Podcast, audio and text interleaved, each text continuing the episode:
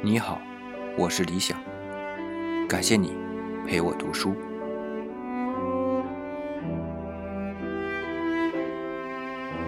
尽情享受生活之乐趣。作者：蒙恬。书给人带来快乐，但是啃得太多，最后便兴味索然了，还要损害身体。而快乐和健康是我们最可贵的。倘若结果弄到有损身心的地步，那我们就抛开书吧。有人认为，从书上所得的弥补不了所失的。我是同意这个想法的。长期以来感到身体不适、健康欠佳的人，到头来只好听从医生的吩咐，请大夫规定一定的生活方式，无复逾越。隐退的人也是如此，他对于社交生活失去兴趣，乃至于深感厌烦。他只得按理性的要求设计隐居生活，通过深思熟虑，凭借自己的见解，好好的加以安排。他应当排除一切的劳累困扰，不论他以何种形式呈现，他也应当摆脱有碍于身心宁静的世俗之欲，而选择最符合自己心情的生活之路。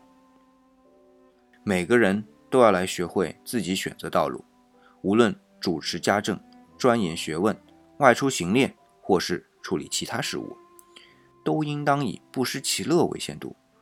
要注意，不要超越这个极限，要不然苦便会渗入到快乐中来。从事学习、处理事务，是我们保持良好状态的需要，也是避免另一些极端，像慵懒、宜怠所引起的不适的必要。我们的用功处事，就只应以此为度。有些学科没有成效，而且艰深难懂，那多半是为群盲而设计的，就让那些媚俗的人去探讨他们吧。我嘛，只喜欢有趣而且易读的书，它能调剂我的精神。我也喜欢那些给我带来慰藉、教导我很好处理生死问题的书籍。我默默漫步于幽灵之中，思考那些值得智者哲人探究的问题。智慧在我之上的人们，如果有刚强的、充满活力的心灵，可以为自己安排纯精神上的休息生活。至于我，我只具备常人的心灵，我借助肉体之乐来维持自己。年事已高，与我的想法相符的乐趣已离我而去。此刻，我正培养和激发自己的欲望，使之能领受比较适合我这个年龄的欢乐。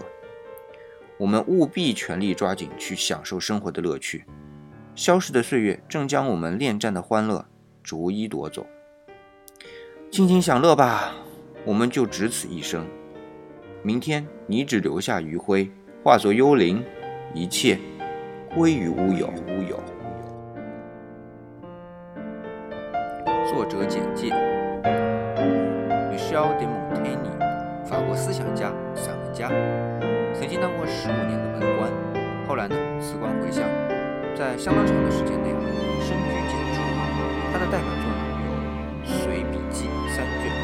那正是由于这样的一个背景啊，形成了独特的思想境界和艺术风格。